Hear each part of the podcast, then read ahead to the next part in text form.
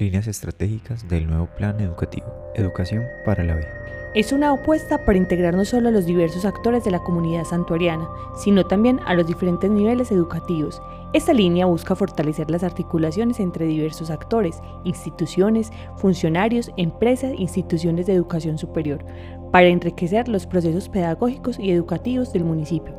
Por tanto, se habla de educación para la vida porque se incluye a todos los actores de la comunidad santuariana, migrantes, estudiantes con necesidades educativas especiales, padres de familia, docentes, estudiantes, funcionarios, adultos mayores.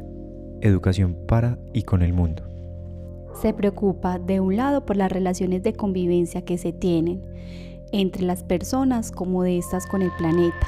Busca fomentar la empatía por el otro y el cuidado responsable de nuestros recursos naturales.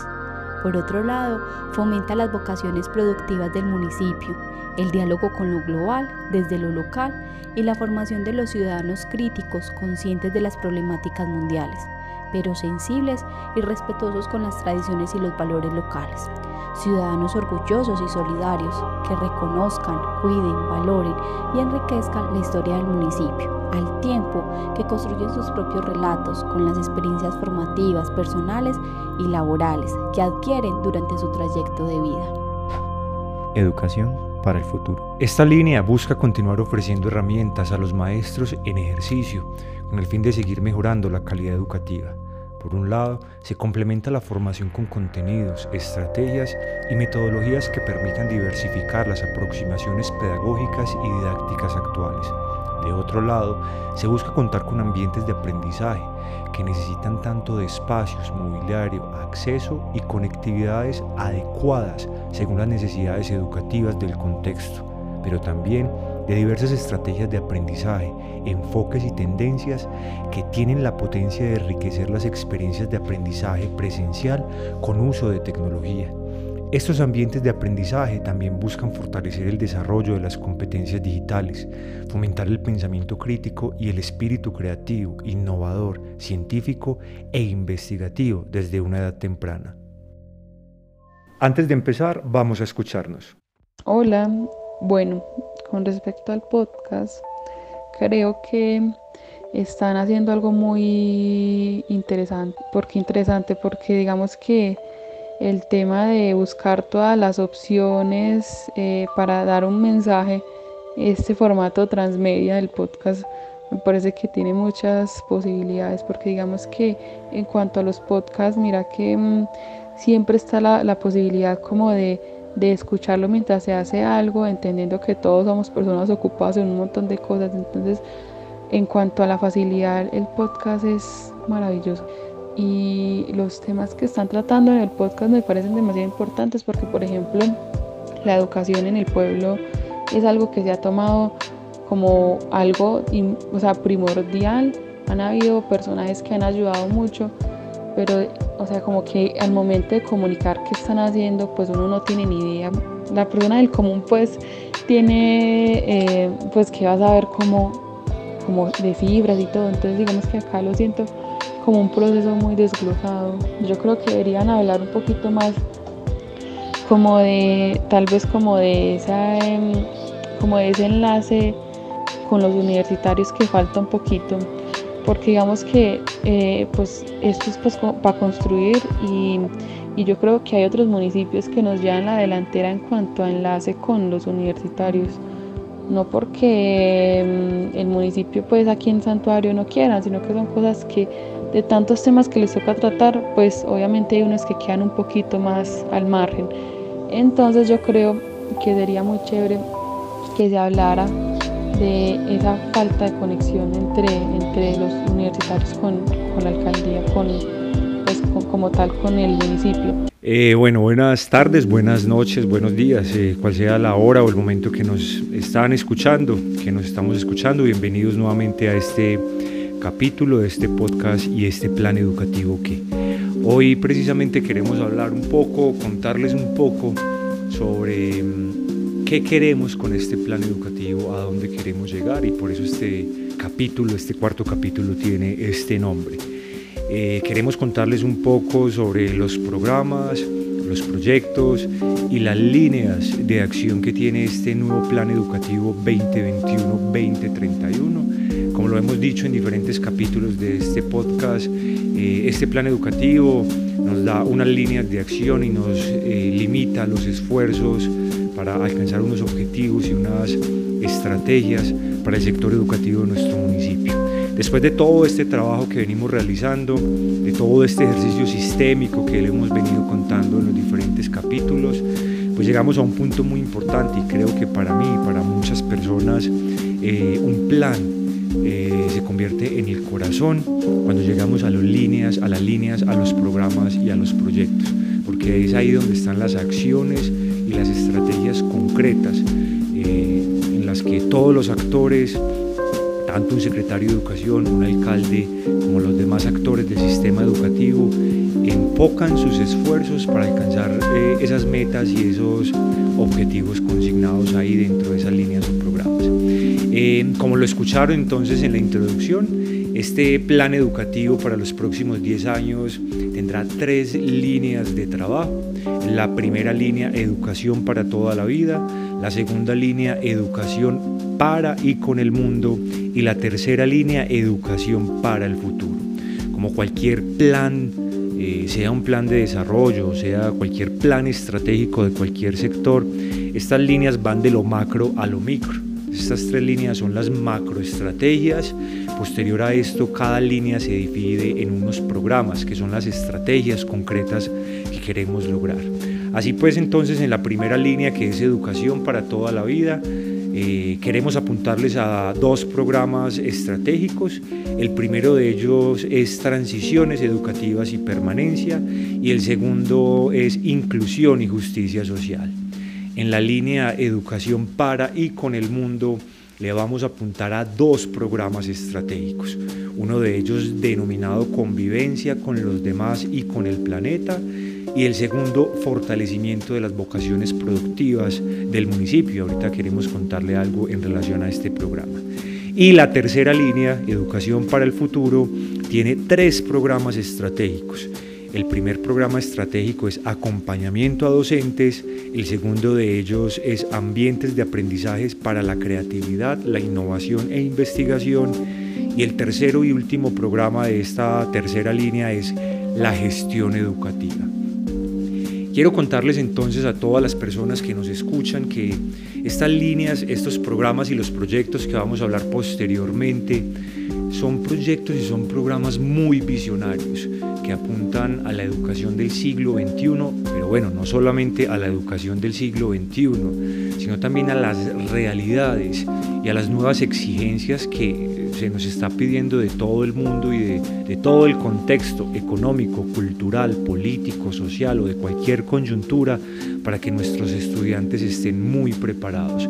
Vamos a ver proyectos, claro, muy, muy tradicionales y lo digo en el buen sentido de la palabra, al quehacer misional de cada una de las instituciones de nuestro municipio, como es el tema de las transiciones educativas, como es el tema del bienestar psicosocial, eh, como es el tema de la inclusión, como es el tema del mejoramiento de las competencias en las diferentes áreas de formación, como es el tema del mejoramiento del currículo.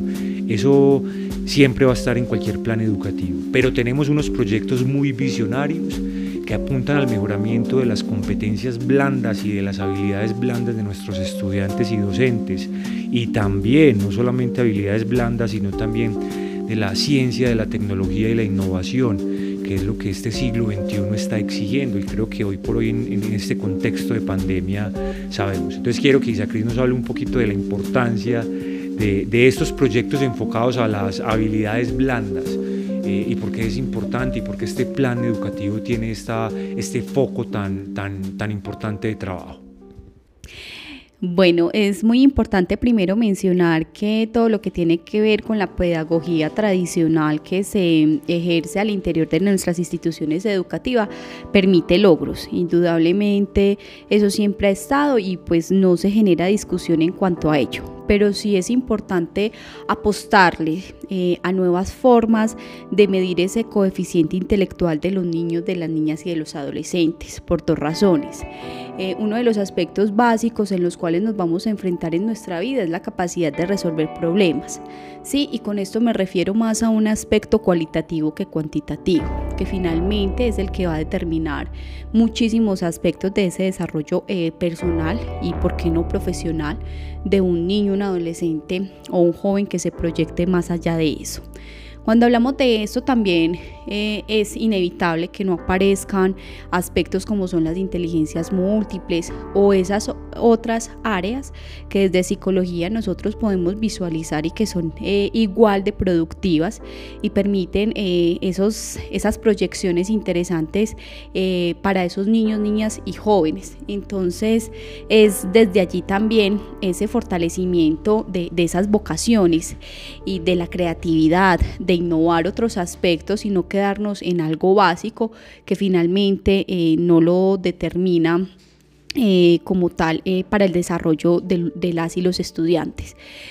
Aida es una compañera que nosotros tenemos dentro de la Secretaría de Educación y creo que es una de las personas que también nos puede apoyar muchísimo en este proceso, en tanto ella está precisamente acompañando todo lo que tiene que ver con la neurodiversidad.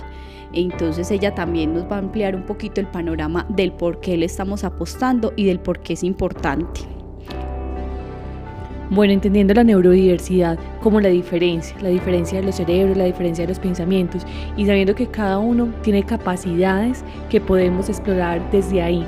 Y eso es lo que indica este plan educativo. Es una exploración a esa diferencia, a saber que podemos hacer mucho más allá que un conocimiento. Entonces es apostarle a esto. Y sabemos que desde los programas y desde los proyectos que tenemos y están enfocados, podemos lograr a que nuestro municipio llegue a ese punto que queremos de fortalecer, de ser competente hacia el mundo, de ser competente con los demás países que tenemos y nuestros estudiantes resalten, explorando toda esta parte de la neurodiversidad.